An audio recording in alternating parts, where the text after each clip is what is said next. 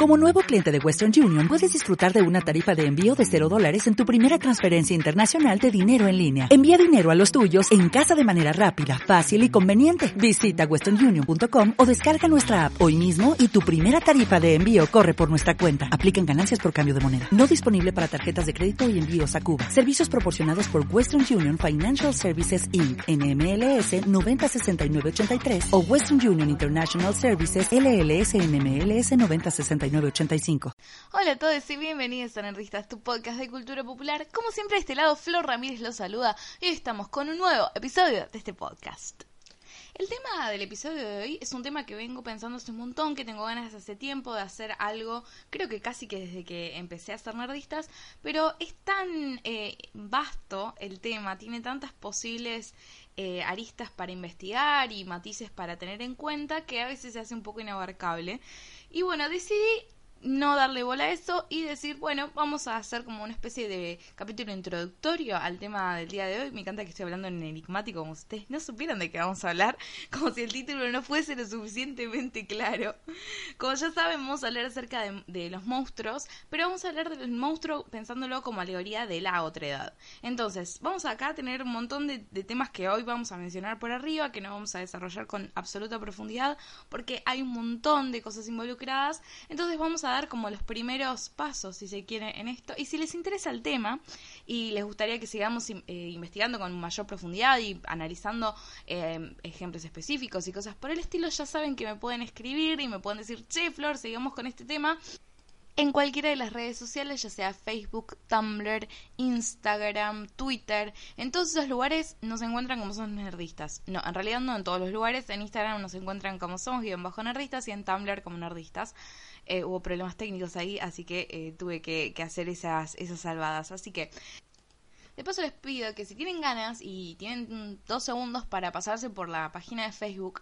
que pueden ahí calificar eh, a nerdistas y hacer alguna especie de mini review. Si tienen ganas de hacerlo, estaría buenísimo porque hay mucha gente que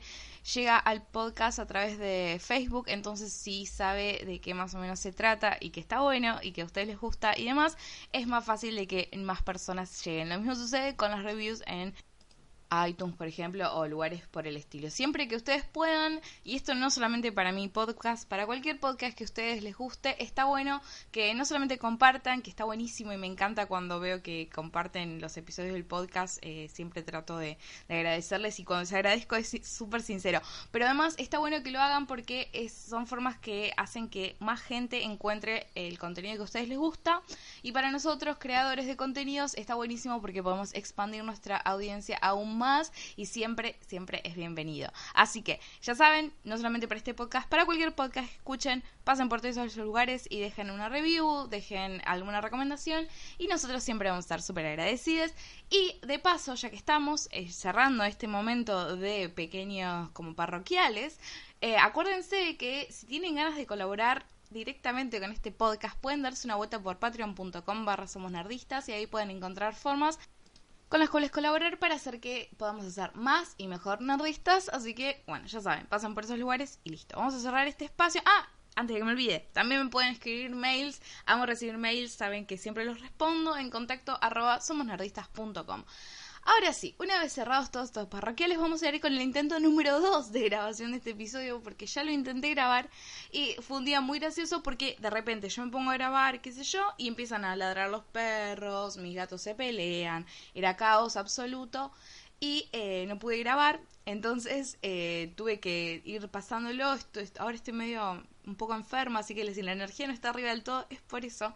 pero no quiero dejar de postear el, el episodio este día. Hoy lo estoy grabando hoy, lunes 4 de febrero a la mañana, así que eh, vamos con este segundo intento, yo sé que vamos a, a lograrlo. Así que vamos a meternos de lleno en el tema del día de hoy. Como dije, vamos a hablar un poco de los monstruos y los otros, y la otra edad. Entonces,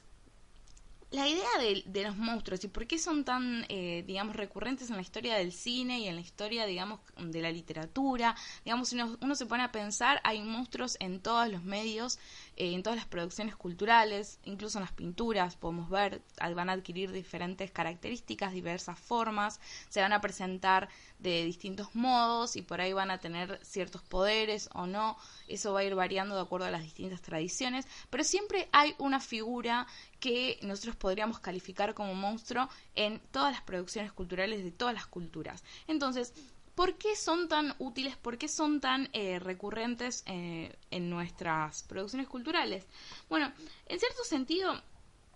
siempre cuando uno habla de otredad, necesariamente está hablando de una distinción, una categorización binaria entre otros y nosotros. ¿no? Siempre el, nosotros va a mm, representar básicamente todos aquellos valores y todas aquellas cosas que uno quiere defender, todo aquello con lo que uno se identifica, todo aquello que eh, estima bueno. Y siempre la otra edad va a ser claramente el límite del nosotros y va a ser aquello que pone en peligro ese nosotros y de toda esa escala de valores que se establece como, como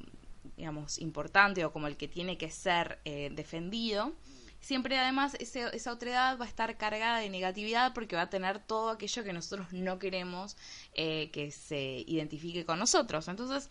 es interesante porque siempre esa otra edad va a ser una alteridad, va a ser una disidencia. Entonces el otro va a poseer siempre la carga negativa y nosotros entonces no vamos a tener nada en común con ellos. Entonces va a representar esta separación en la cual es una, una estructura binaria, que no solamente es binaria, sino que es excluyente, ¿no? Eh, esto como haciendo referencia un poco a, a una estructura lógica, digamos, cuando tenemos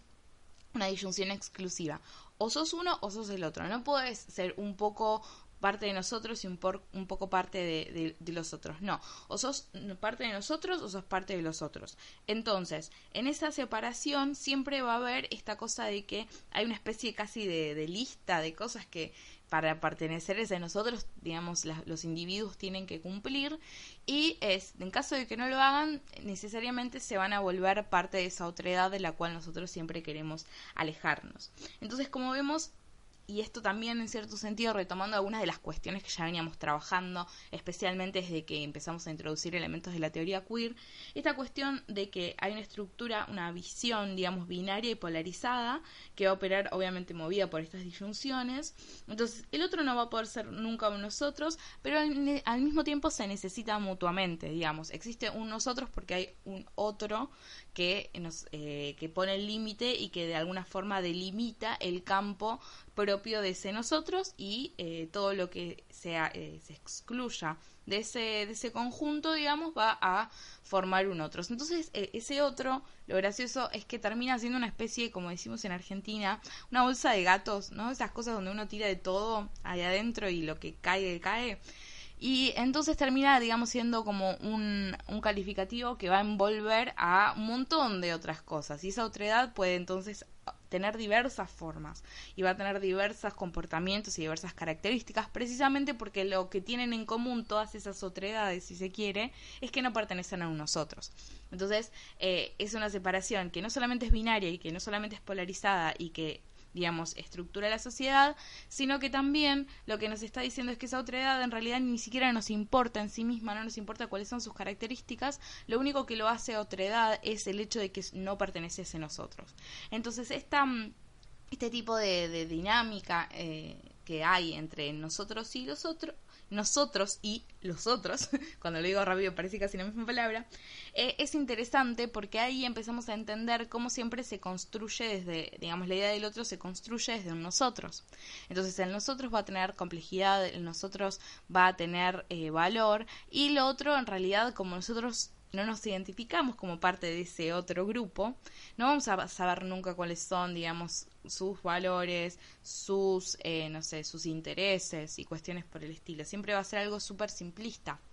Eh, eso también habla un poco de cómo operan las, estas eh, estructuras binarias de las cuales venimos hablando hace un montón. Siempre el otro, como representa peligro, nosotros no vamos a atender a empatizar de alguna forma, o por lo menos tratar de entender cuáles son las complejidades inherentes de esa otra edad a la cual nos enfrentamos, sino que lo que hacemos es básicamente simplificarlo y decir esos son los malos, nosotros somos los buenos, y entonces nos quedamos también tranquilos de que nosotros representamos todo lo que está bien y ellos representan todo lo que está mal, entonces hace que eh, sea mucho más efectiva eh, esa separación. Entonces lo que sucede casi es una especie de demonización de la otredad, y esta idea de este movimiento, digamos, de demonización de la otredad, lo van a trabajar un poco más eh, en profundidad por si a ustedes les interesa. Hay un texto de Chris Greer y Yvonne Yokes, o como se pronuncie, ahora me entró la duda, pero no importa, que se llama Extremes of Otherness, Media Images of Social Exclusion. Entonces en este texto van a tratar precisamente esto, de la idea de la otredad como monstruo, y es una idea que obviamente sirve además como una especie de atajo para dar cuenta de esa alteridad, aquello de lo cual nosotros no queremos formar parte.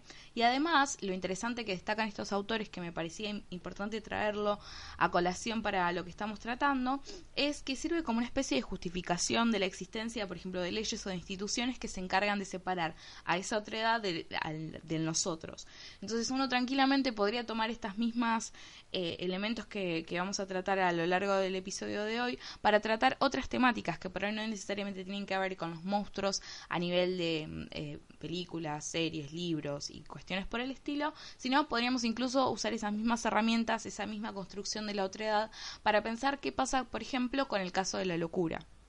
que es algo que estamos trabajando para un episodio más adelante, pero más o menos eh, vamos a ver cómo esta misma forma de separación, esta misma estructura binaria, permite, digamos, eh, dar cuenta no solamente de la cultura popular, sino de, incluso de problemáticas a nivel social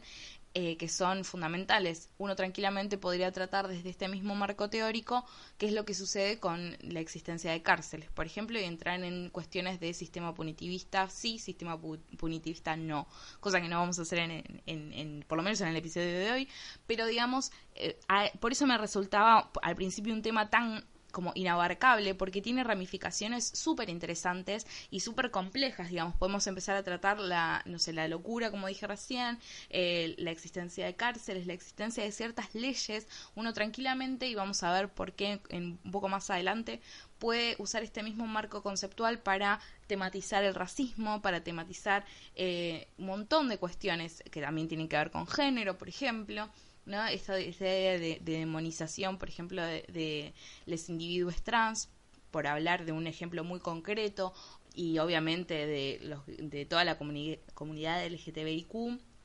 todas esas cuestiones como fueron tratadas y, digamos eh, conceptualizadas a lo largo de la historia de la humanidad nos da cuenta de que siempre formaron eh, parte de esa alteridad de la cual un nosotros que es básicamente eh, un nosotros colectivo que es, ese sujeto colectivo no es ni nada más ni nada menos que el sujeto hegemónico.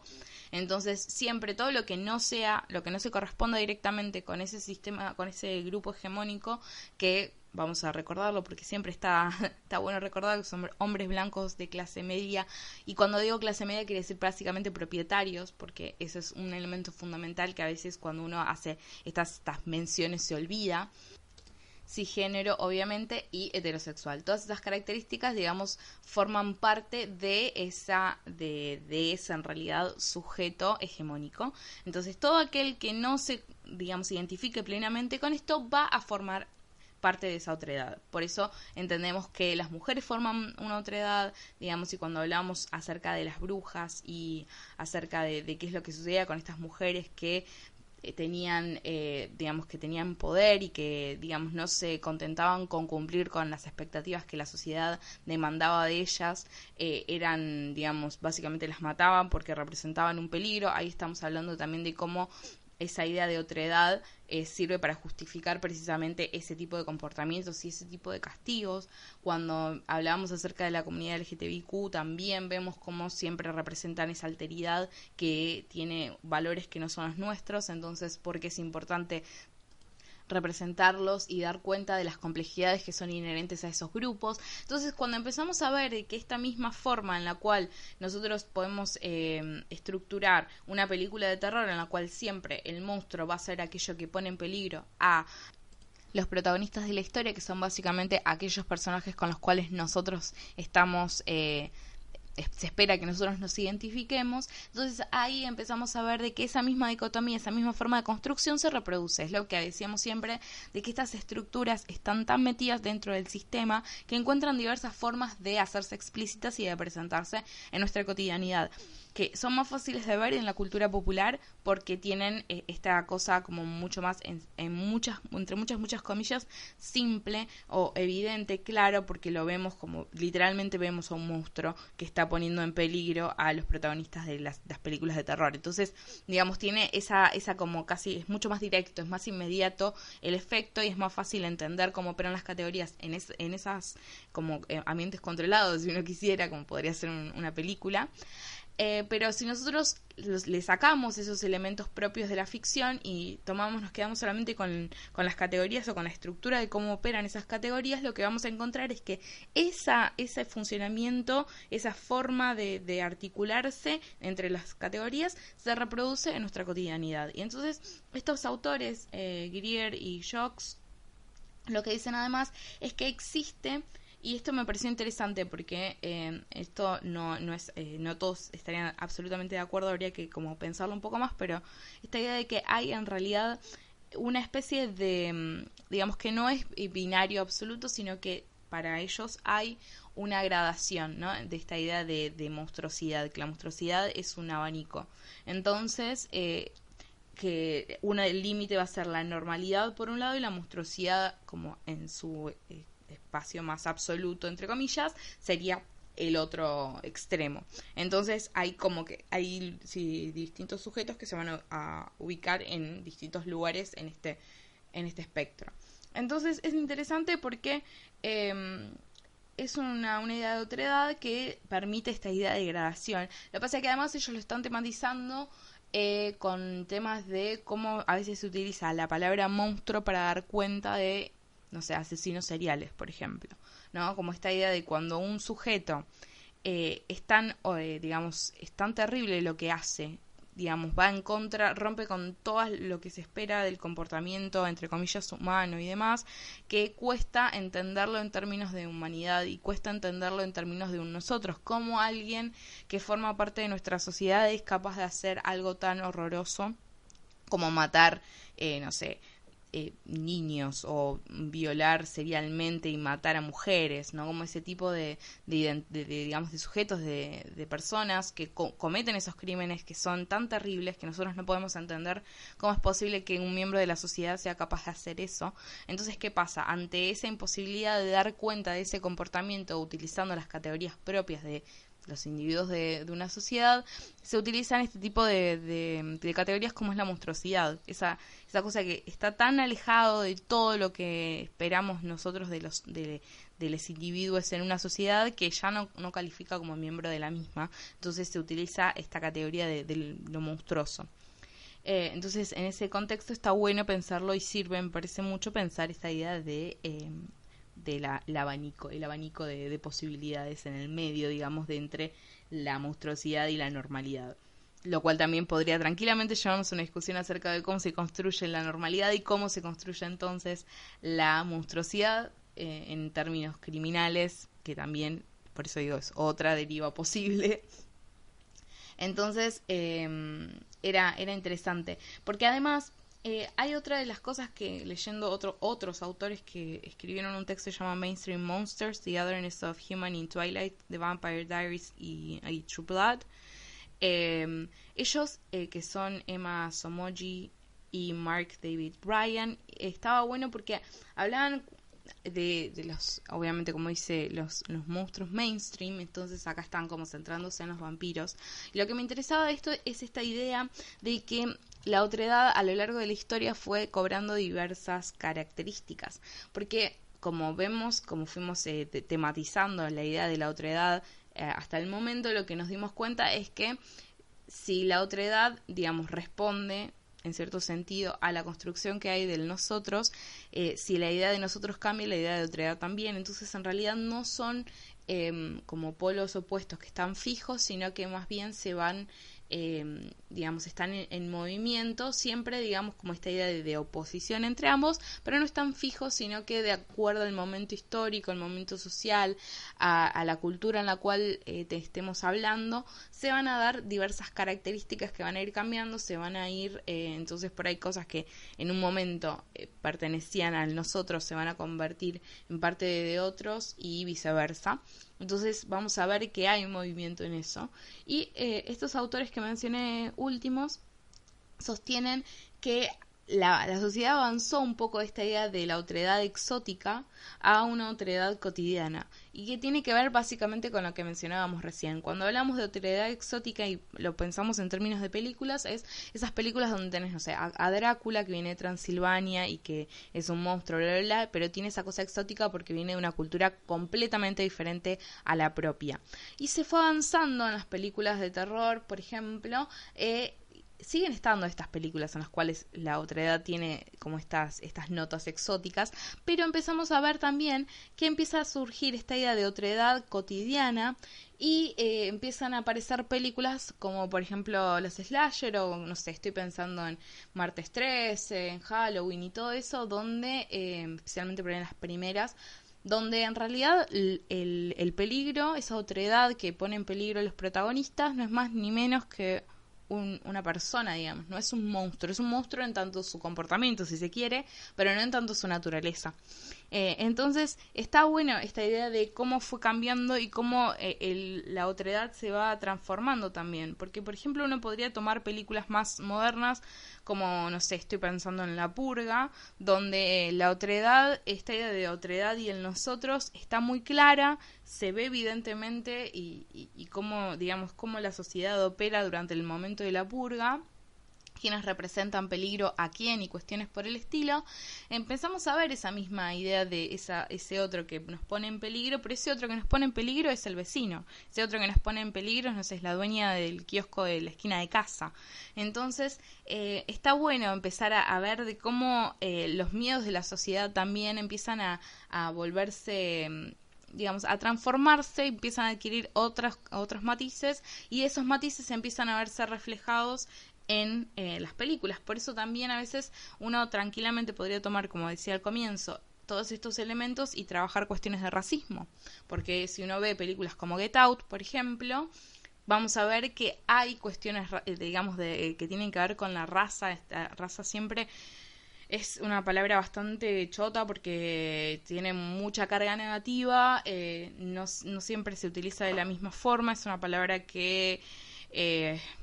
la verdad es que tendría que revisar mucho para asegurarme de que esa es la mejor palabra, pero es la que se usa tradicionalmente, así que eh, le quiero como sacar un poco la carga negativa de usar la palabra raza, porque a veces también eh, es complicado. No estoy del todo metida en el tema y tampoco quiero meter la pata eh, por, por desconocimiento, pero vamos a usar esa palabra porque es la que se suele usar. Las cuestiones de, raza empiezan a entrar en, en, juego, porque obviamente el shock cuando en Get Out llega el personaje que les voy a contar básicamente el como el punto de partida. Es una pareja interracial, la chica es blanca, el chico es negro. Eh, van a conocer el fin de semana a la familia de ella. Él le dice, che, vos le dijiste que tipo, nada, soy negro y qué sé yo. Y dice, sí, ellos son reabiertos. Y es genial porque uno puede, por ejemplo, en ese caso, eh, analizar esta idea de lo que a veces eh, cuando uno se habla de, racismo en, ambientes progresistas, ¿no? Como, sí, nosotros somos reabiertos, votamos a Obama, como diciendo, lo votamos a un negro, como estamos poniendo como en, en, explícitamente que incluso eh, sabiendo de que la otra persona, en este caso es negro, nosotros lo aceptamos y lo validamos, ¿no? Como sigue estando la idea de, de esa separación, de que hay algo distinto entre esa persona y nosotros, pero, eh, digamos, pero nosotros nos volvemos como abiertos y los queremos incluir, pero siempre como diciendo, nosotros te dejamos entrar a este, como esta esfera que pertenece a nosotros y cuestiones por el estilo. Entonces, eh, en ese tipo de películas que también son de terror y que también está hablando de una otra edad y que también esa otra edad está, es la que pone en peligro al protagonista, bueno, podemos hablar tranquilamente de cuestiones raciales. Y está buenísima, se las recomiendo que la vean. Eh, es una de las películas que más eh, tensión me hizo sentir. Me acuerdo de estar viendo Get Out con una amiga porque me la habían recomendado. Yo no era muy, muy fan de películas de terror, pero películas como esa me empezaron a, cambiar un poco el chip. Por eso también quería hablar un poco del tema hoy. Y estábamos con mi amiga, estábamos sentadas y al principio era como, no entiendo muy bien qué es lo que está sucediendo, como que no está pasando nada entre muchas comillas, pero la atención, le digo a mi amiga, le digo, me, estoy, me está haciendo sentir mal, me está haciendo sentir incómoda, me está haciendo, haciendo sentir como que está por pasar algo que no sé qué es y, y no, está, no está bueno y está buenísimo porque eh, es otra forma, me parece, de, concebir eh, este tipo de historias. Así que, nada, en, eh, en, eso ahí también tenemos construcción de la otra edad, la otra edad que pone en peligro a nosotros, y en cierto sentido, en este caso, atravesado por cuestiones raciales. Así que también vean Get Out. Entonces vamos, vemos como estas mismas categorías empiezan como a tener por ahí diversas formas, como colores distintos de acuerdo a cuál es el contexto, pero siguen operando de la misma forma. Cuando nosotros, por ejemplo, vamos a un caso más tradicional, como es el caso de los vampiros, que son extremadamente frecuentes en la cultura pop, y siempre eh, fueron una forma de, mm, digamos, de corporalizar a un otro que físicamente tenía nuestra apariencia, pero que tenía algo que es bastante específico el hecho de que están muertos y que chupan sangre, ¿no? Pero bueno, eh, algo que lo separaba absolutamente de nosotros. Pero lo interesante del vampiro, que además por ahí es lo que me parece que produce tanta fascinación y también esa cosa de como de atracción que, digamos, el vampiro tiene, tiene que ver con esto, con que físicamente, así a simple vista, puede pasar como uno de nosotros y tiene esa cosa como misteriosa y esa cosa seductora. Eh, que hace que siempre genere fascinación. Y ahí mismo está el peligro, en esta cosa de que su apariencia, eh, especialmente como en las, versiones más modernas, obviamente si uno ve a ese Drácula que está como súper atravesado por cuestiones racistas también, o como este etnocentrismo eh, cultural y cuestiones por el estilo que también se pueden trabajar desde ese lado. Drácula era esa, esa otra edad como extremadamente eh, exótica. Pero cuando uno ve cómo la imagen del vampiro fue atravesando muchos cambios y se fue modificando a lo largo de la historia del cine, por ejemplo, y vemos el primer Drácula y vemos, no sé, una película de vampiros de hoy o de los últimos 10 años, vemos cómo fueron cambiando y cómo se empezaron a poner, en, eh, digamos, como en relieve esta cosa de que podría ser uno de nosotros y ahí está como, y que tiene esta cosa de, este misterio y esta como atracción, nos genera esta fascinación,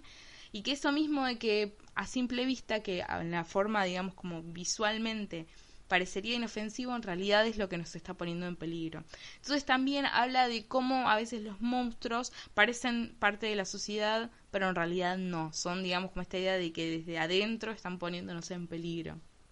Entonces, los vampiros tienen eso. Eh, y por ahí me parece que es una de las cuestiones más, eh, más interesantes de esos casos particulares, porque por ahí uno se va, no sé, a otros monstruos eh, más, más tradicionales como, no sé, Frankenstein o la momia que resucita y nos persigue, y, y no sé, el, el zombie, todas esas cuestiones. Ese, esa otredad está mezclado con lo objeto, ¿no? Es decir, con aquello que nos produce como desagrado. Eh, lo abyecto, eh, según eh, Cristeva, que es otra eh, autora que mencionaban, ya no me acuerdo cuál de todos los papers que leí, decía que el objeto disturba la identidad, el sistema y el orden. Entonces todo aquello que atenta contra esas tres cuestiones, que es la identidad, el sistema y el orden, nos genera rechazo, nos genera eh, desagrado, ¿no? Esa cosa como necesitamos alejarnos eh, completamente de, eso. Y cuando nosotros nos hablamos de este tipo de, monstruos que mencionábamos recién, vemos por un lado que no poseen alma. Siempre el alma está interesante también, por eso digo que eh, hay mil cosas que se pueden hablar de, tomando como base este tema. Cuando pensamos en todos estos monstruos, uno de los elementos tradicionales es que no poseen alma. Em, muchas veces sus cuerpos son cadáveres o están compuestos de cadáveres, por ejemplo Frankenstein, que está hecho de cadáveres, entonces lo cual remite necesariamente a la decadencia, a la contaminación, a la degradación, a la descomposición. Entonces, eh, es interesante porque ahí además eh, nos está hablando de que como todo aquello que es negativo y todas esas cuestiones de las cuales ese nosotros se quiere separar y, y demás, ese peligro que representa esa otra edad es un peligro no solamente espiritual, sino que es un peligro corporal también. Entonces es un peligro como en todo, en todo sentido, es, es el peligro casi con mayúsculas, porque atenta contra nuestra alma, porque estos monstruos, digamos, si nos convertimos en ellos ya nos, eh, nos vemos desprovistos de alma, que eh, más allá de las eh, implicancias teológicas que ese concepto tiene. Es un concepto que tiene una historia, obviamente, desde el comienzo del pensamiento occidental. El tema del alma es un tema que está presente y eh, siempre está asociada como a, un elemento que es distintivo y propio del hombre. Eh, el hombre, vamos a, vamos a usar otra palabra para tratar de alejarnos de esa idea, de Monse, hablemos de, de los humanos. eh, entonces, cuando nosotros tratamos a la cuestión del alma, eh, siempre nos va a remitir a hablar acerca de la esencia de lo humano. Entonces, cuando ese, esa, esa cosa que es propia del humano no está, ya ese, eh, ese individuo ya no puede ser un individuo, no puede ser parte de la sociedad, necesariamente es una otra edad. Y además, entonces, no solamente nos pone en peligro a nivel como de esencia, si se quisiera, si uno quisiera trabajar en esos términos, que cuando uno habla de monstruosidad y estas estructuras binarias, en cierto sentido, hay algo de eso dando vueltas, habría que ver cómo y en qué profundidad eh, está explícito, pero hay algo de, de, la esencia que está dando vueltas, porque esencialmente son distintos a nosotros, en este caso no tienen alma, digamos, murieron, está, está incluida la muerte ahí, y esta cosa de que en esa, en esa muerte también, en caso del zombie es el más clásico, la idea de la voluntad también entra en juego. Que el zombie, por ejemplo, ya no tiene voluntad, sino que responde a los, como los instintos básicos de supervivencia. Entonces ya, digamos, ni siquiera puede haber un diálogo. Esto, por ejemplo, no pasa con, con el vampiro, que en cierto sentido todavía retiene algo más de esa humanidad. Entonces, por qué me parecía que es un tema súper interesante para tratar, además de por todas las ramificaciones posibles que fui mencionando eh, a lo largo del episodio, sino por el hecho de que en cierto sentido hablar de los otros es hablar de, de nosotros, hablar de los monstruos es hablar acerca de los que, de lo no monstruo. Entonces, hablar de los monstruos es hablar de lo propiamente humano, digamos, reflexionar acerca de qué es lo propio de ser un monstruo, de cuáles son sus características y qué es lo que lo constituye como tal, en cierto sentido nos está dando información acerca de lo que somos este nosotros que nos consideramos, digamos, parte de, los, de la, la, humanidad, ¿no? Entonces, si esa otra edad nos está poniendo en peligro por ciertas cuestiones, como puede ser esto que hablábamos a nivel espiritual o a nivel físico, eh, entender en qué sentido nos pone en peligro, entender por qué eso representa un peligro, nos está dando cuenta de qué es lo que nosotros estimamos que es lo propio de, la humanidad. Entonces, hablar de las monstruosidades eh, es hablar sobre, sobre los humanos. Y, mm, a ver, hay un montón de cosas que podemos seguir eh, mencionando, pero me parece que lo más importante y lo que a mí me interesaba traer a colación con este tema era precisamente eso, de que mm, los, los monstruos funcionan como metáforas, como alegorías, y que cuando uno los ve em, es una forma también como de adiestrar ¿no? a la sociedad para, para ver a la otra edad como aquello que nos pone en peligro. Fíjense, nosotros podríamos, hablamos de películas, algunas películas de, terror, eh, así como muy por arriba, uno tranquilamente podría incluso remitirse a los cuentos infantiles, se podría remitir tranquilamente a los dibujitos eh, que mirábamos cuando éramos chicos, o los que seguimos mirando aunque no somos chicos, y vamos a ver que siempre la otra edad está representada con, con como los monstruos o incluso con personajes que son feos. Acuérdense de esta idea que habíamos hablado ya de que en la antigua Grecia, digamos, la fealdad y, y la digamos y la belleza eran opuestos y que además belleza eh, se identificaba con lo bueno, entonces lo bueno necesariamente es bello y lo bello es necesariamente bueno porque no puede separarse, digamos, no hay posibilidad de que esa, esa identidad se rompa porque son básicamente lo mismo, son como las dos caras de la misma moneda, es, es, esencialmente lo mismo, y lo sucedía obviamente eh, con la fealdad, con lo malo, lo feo es malo y lo malo es feo. Entonces, esa misma estructura binaria que nosotros vemos con muchísima claridad en los, vemos cualquier película de Disney y enseguida reconocemos al malo porque es grotesco, porque, o sea, porque a veces es efectivamente un monstruo, pero incluso cuando no es un monstruo siempre va a tener características exageradas, no sé, tipo super cejas enormes, negras y oscuras, porque y, y una gestualidad por demás exagerada, porque todas esas son indicios que nos van a dar cuenta de que esa persona es mala y que por lo tanto tenemos que desconfiar de esa persona. Entonces así empezamos a construir estas ideas. Entonces eso después se va como, si se quiere, refinando a medida que vamos creciendo. Entonces empezamos a ver en películas de terror como otros matices dentro de esa misma estructura. Y podemos tomar cualquiera de los ejemplos que mencionábamos recién, que por ahí... Eh, eh, tienen, digamos, eh, diferentes posibilidades de, análisis, pero vamos a ver que la estructura es la misma siempre. El otro es feo, es malo, es todo lo negativo y nosotros somos los buenos, los bellos y todo aquello que queremos rescatar. Entonces, em, vamos a ver que estas mismas estructuras entonces se replican en todas partes, no solamente como decíamos hoy en las cuestiones de la cultura popular, sino obviamente en nuestra cotidianidad. Así que me encantaría saber cuáles son sus monstruos favoritos. Ya lo, lo pregunté en Twitter el otro día y tuve algunas respuestas que está buenísimo. Los vampiros aparecieron obviamente porque no soy la única que les encantan. Eh, además después aparecían también este tipo de monstruos como por ejemplo el chupacabras, que es el que me decía Axel Alonso. Y lo interesante del chupacabras además es que primero que está como despojado de cualquier tipo de mm, antropomorfismo, ¿no? Cualquier característica propia de los humanos y es efectivamente como un monstruo en su forma más animal. Pero además, cómo los monstruos funcionan para explicar ejemplos, digamos, casos que no, no tienen explicación, digamos, con las herramientas que nosotros tenemos en un momento específico, cómo las sociedades, para dar cuenta de ese tipo de, mm, como el caso de que aparecía este, el ganado